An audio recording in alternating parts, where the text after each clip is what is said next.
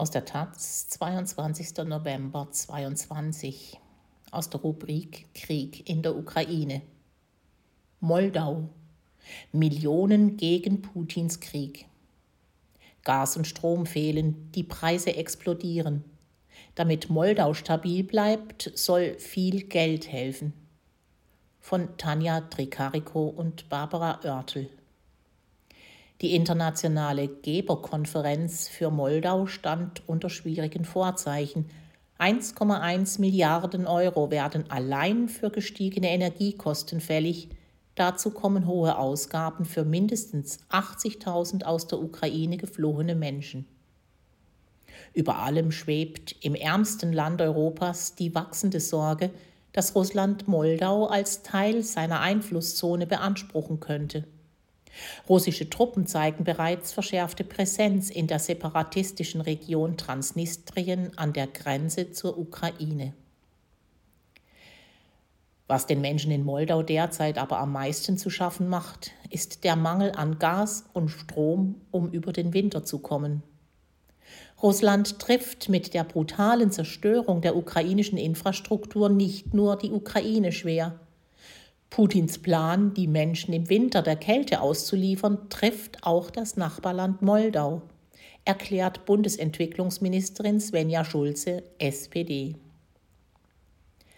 Bei der dritten Geberkonferenz für Moldau seit Beginn des russischen Angriffskriegs auf die Ukraine soll ein Zeichen der Solidarität gesetzt werden, aber es soll auch Geld fließen. Rund 600 Millionen Euro an Hilfen kamen bisher zusammen. Außenministerin Annalena Baerbock, Grüne, sagte für Deutschland bereits weitere 32 Millionen Euro zu. Das Geld soll in den Ausbau erneuerbarer Energien und von Infrastruktur gehen. Es sollen Generatoren gekauft werden, aber die Unterstützung soll auch den ukrainischen Geflüchteten zugutekommen.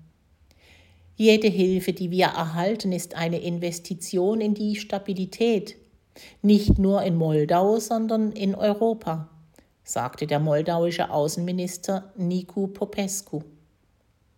Die EU-Staats- und Regierungschefs hatten Moldau im Juni den Status eines EU-Beitrittskandidaten verliehen. Die aus dem deutschen Entwicklungsministerium bereits zugesagten 40 Millionen Euro für einen Energiefonds für Moldau sollen in Kürze ausgezahlt werden.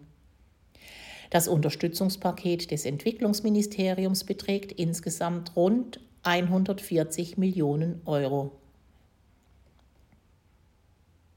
Unterdessen haben die ukrainischen Behörden mit der Evakuierung von Zivilistinnen aus jüngst zurückeroberten Gebieten der Region Cherson begonnen. Die Infrastruktur sei so massiv zerstört, dass es für die Menschen schwer werde, dort den Winter zu überstehen, sagte Vizeregierungschefin Irina Vereschuk am Montag. Gleiches gelte für die Nachbarprovinz Mykolajiw. Die Evakuierung begann gut eine Woche nachdem ukrainische Truppen die Provinzhauptstadt Cherson zurückerobert hatten. Landesweit sind mehr als 40 Prozent der Energieanlagen beschädigt und Millionen Ukrainerinnen ohne Strom, Heizung und Wasser. Wie am Montag auch bekannt wurde, unterstützt Norwegen die Ukraine mit umgerechnet knapp 191 Millionen Euro beim Kauf von Gas. Dem ukrainischen Regierungschef Denis Schmyhal zufolge sind derzeit 14 Milliarden Kubikmeter Erdgas in den Speichern. Ausreichend für die Heizperiode. Da aber Russland die kritische Infrastruktur angreife, müssten weitere Ressourcen angezapft werden. Evakuierungen mahnten auch die von Russland installierten Behörden in den weiter besetzten Teilen Chersons an. Im Bezirk Kachowski bestehe eine erhöhte militärische Bedrohung, erklärten sie und forderten die Menschen auf, sich zu Evakuierungspunkten zu begeben. Russland hat Verteidigungsstellungen auf der Ostseite des Dnipros errichtet und fürchtet Vorstöße ukrainischer Truppen über den Fluss. Die Parlamentarische Versammlung der NATO rief am Montag zur Schaffung eines internationalen Sondertribunals auf und erkannte Russland als terroristischen Staat an.